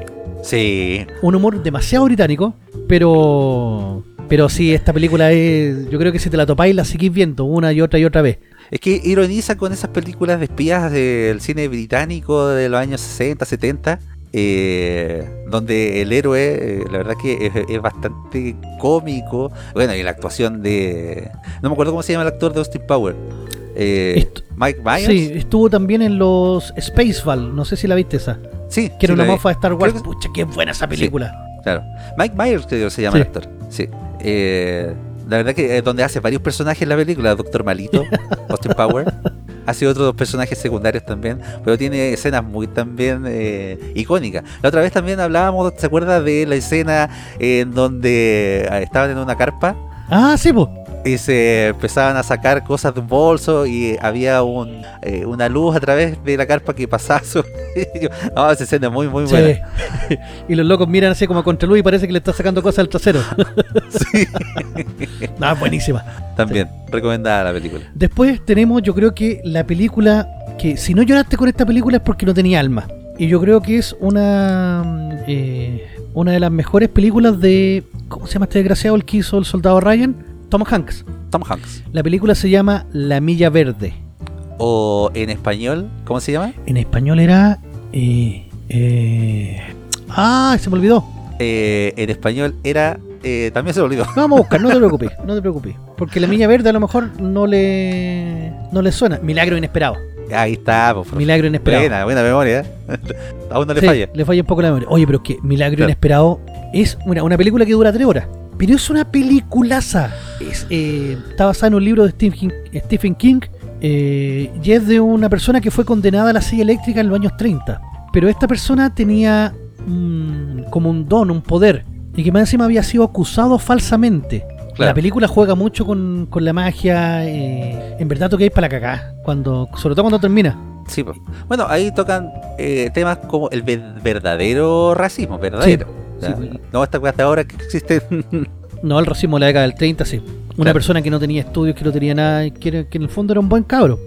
no, pero re- película recomendada. Es, es bastante larga, sí. Se puede hacer tediosa. Pero ¿sabe qué? Yo encuentro que la película en sí no tiene escenas. eh, si bien tiene escenas lentas o tiene escenas profundas, la película igual es dinámica. La película igual es intensa y, aunque dure tres horas, eh, es eh, como grato eh, estar esas tres horas viendo la película. No te das ni cuenta cuando se pasa, de verdad. Pasa Claro. muy rápido las tres horas. Mira, ideal, recomendable para verla un día viernes o un sábado a las 10 de la noche. Entonces, Exacto. como para terminar, hay una hora buena como a la una y, y- y quedarte con esa sensación así de, wow, qué peliculaza. Sí, pues. Y tienen que llevar su cajita de pañuelos tisú para ver esta película. Sí, sí, por eso digo, el que no, el que no llora con esa película, ay, ay, ay. Sí. Después tenemos, ojo, mira, todavía siguen habiendo películas brutales del año 99, si eso es lo más... No, y nos Sí, falta, po, profe. ¿Qué pedazo de año? Inocencia interrumpida. Inocencia interrumpida, Angelina, Angelina Jolie, Jolie. En su mejor momento. Sí, sí. Y Winona Ryder también. Exactamente. El película extraña. Sí, bastante sí, extraña. En donde Angelina Jolie se manda un papelazo. Me parece que, no sé si ganó el Oscar o estaba nominada al, Oscar eh, ¿Por esa Sí. película? Como mejor como actriz. mejor actriz, sí. La verdad no, no tengo el, el dato. Voy a buscarlo al tiro acá. Sí, está dentro de sus palmarés, por así decirlo. Claro. Eh, mejor actriz de reparto. No, no, no, Pero esa película igual es, eh, es bien bizarra. Bueno, el- el- el- los temas que trata eh, igual eh, son bien, eh, digamos, eh, complicados, por decirlo así. Sí, sí, déjame buscarla, sé que está por acá. Y no sé si interrumpida. Ganó como ganó Globo de Oro. Y Oscar a mejor actriz de reparto, sí. Sí lo ganó. Ganó Angelina Sí, Jolie. como Oscar de mejor actriz El- de reparto. Ah, sí, perfecto. no, es, es una película cruda, pero recomendable. Claro. Y para cerrar, ah no, me, eh, me quedan dos. Antes de cerrar, una película que yo creo que pasó en, en ese momento sin pena ni gloria, porque era como algo incomprendida, pero que fue bastante buena la película. Me refiero a Las Vírgenes Suicidas de Sofía Coppola. ¿Sabe que no- esa película, profe, la verdad no la he visto? Me suena así, pero no la he visto. El- son chicas que, que hacen un pacto por un tema de, de que tenían que eh, debutar. Es como, es como el contrario, es todo lo contrario de American Pie. Que acá Ah, los chicos ya. quieren debutar, pero acá las chicas quieren como mantenerse puras. Entonces están con el dilema de, de entre debutar o no y la represión sexual que hay en su familia. Es, es- es- Pero vendría siendo una película también eh, del género comedia como no, no, American no, por eso digo, es como todo lo drama? contrario. Es una película seria, con planos muy alternativos de Sofía Coppola, eh, escenas a veces muy largas. Mira, como Nomadland, que Ujú. repente tiene escenas largas. Aquí también, de repente tenía escenas muy largas donde están las personas ahí como mirando y se quieren ahí pegar. Claro. Y ¿Recomendada dice usted? eh, interesante, muy interesante la película, pero yo ese año pasó sin pena ni gloria. Yo creo que Claro. después como que la revaloraron más. Ah, perfecto. Y por último vamos a terminar con la película Jamás Besada. Julia Gulia. El, Así se llamaba el personaje, no me acordaba cómo se llamaba. Le, le decían en la universidad, sí, Julia Gulia. Esa película es súper livianita. Eh, Drew Barrymore. Drew Barrymore. Exactamente, Drew en un papel de ex universitaria, en donde tiene que volver a la universidad como para hacer, no sé si una tesis, no me acuerdo si una tesis, o tiene que ir como reportera porque el trabajo que... Y ella, eh, como su aspecto de cabra chica, entra como universitaria para ver qué están haciendo los universitarios en esa época, digamos. Y como ella tuvo algunas trancas dentro de la universidad, ella era impopular en su tiempo y ya vuelve como una adulta joven, Claro. ¿ya? camuflada como adolescente y se vuelve la más popular. Bueno, y ahí entre medio empiezan a pasar cosas. eh, y la verdad es que son eh, cosas bastante cómicas. Y, y es bastante, como le digo, livianita la película. Eh, fue también muy eh, comentada esa película en su tiempo, en, en el año En este 99. tiempo le habrían estalqueado, como se llaman, o, o funado. Sí, lo hizo funado totalmente. Aunque la película no tiene eh, muchas, muchos aspectos como para funarla, pero obviamente lo, eh, la generación de cristal hoy en día no le gusta nada. Claro, con el solo hecho de que ella se haga pasar por, por, por menor, ya es como que, oh. Claro. Pero sí, Sí, película, película bastante ya, como, como usted bien dice, Don Estecho, muy livianita, pero cumple, cumple. Sí, es pues, más, cumple también con estar en este ranking de, de 20 películas del año 99. Ojo, que Exacto. todavía quedan más películas que se estrenaron ese Sí, año, pues. pero aquí eh, hay como una colección de 20 películas. O sea, qué mejor que decir que el, ha sido el mejor año del cine que ver todos estos títulos que, que salieron. Oiga, sí, nos quedaron hartas películas pendientes. Eh, fue un año realmente bueno para el cine en ese tiempo. Imagínense, eh, yo estoy por dar una película más en el ranking, eh, estoy viendo una película que también se hizo en el 99, que fue 8 milímetros con Nicolas Cage. Es del 99 Peliculaza. también. 99, Ay, año Qué 99. pedazo de película. Pero peliculaza, peliculaza. También con una historia súper oscura, súper profunda. Y con un final, la verdad es que eh, súper potente para la época. Yo creo que nunca se había, se había tocado ni se volvió a tocar el tema de las películas en NAF en el cine. ¿Mm? No, yo creo que no se ha tocado después de ese. Bueno, hicieron como versiones eh, posteriores eh, a la película 8 milímetros. Creo que hay una versión como clase B de 8 milímetros, eh, eh, la continuación. Pero nunca llegó a ser como la película de Nicolas Cage. Es que estaba, estaba, estaba bien equilibrada, porque si te pasabas un poquito para el otro lado, te terminaba siendo una película gore. Entonces, Claro. no- mira, otra película más del año 99. Sí, pues. Y así como muchas que no nombramos, la verdad que sí, pues, nos podemos hablar de todas las películas de ese año, entre las películas livianitas, las películas más profundas, como por ejemplo la que vimos ahora, 8 milímetros, tenemos una cantidad de películas y un año pero terriblemente bueno eh, como para el cine. Prolífico, en su mejor momento. Exacto. Pero mira, eso es bueno porque después cuando llegan ahora y dicen, no, que ahora estamos en mejores tiempos, revísate el 99 nomás y déjalo ahí. Sí, déjalo ahí, ¿no? Imagínate, ha pasado ya 22 años y Claro. muchas de estas películas siguen con mucha vigencia, valga la redundancia. Tanto así que, por ejemplo, Sí, pues. Matrix va a estrenar una, una cuarta entrega ahora, Claro. que era la original del 99. Esperemos que esté a la altura de la trilogía, porque se está haciendo en estos tiempos, ¿ya? Con una, no hermanos Wachowski, sino con una de las hermanas Wachowski, Claro. do- donde creo que se va a tocar el feminismo así eh, de forma muy constante. Así que eh, veamos qué sale. Vamos a ver si una digna película del año 2021 ahí. Claro, o un, buen remake de lo que pasó el 99. Claro, sí, sí, el contexto de la trilogía Sí. original. Y eso sería, pues, Así don que eso, Station. profe, Estaríamos llegando al final del capítulo grande, 18 grande ya. año. Sí, pues, estamos llegando al final de este capítulo número 18 con este ranking de las eh, grandes películas del 99. También en un eh, programa eh, que salió un poquito más especial por todo el contexto que se está dando en Cuba y bueno, había que comentarlo claro, Esto no estaba planeado. la, la contingencia nos golpeó en el momento y hay que informar. Exactamente, hay que comentarlo. Y eso, pues, muchachos, agradecido como siempre de todos los que nos escuchan, los siguen, agradecido de estar en .fm.cl con Don Paco. Y nos escuchamos la próxima semana con otro capítulo más de Capital de los Simios. Un abrazo y chau, chau, chau, chau, chau, chau, chau, chau, chau. La capital de los simios.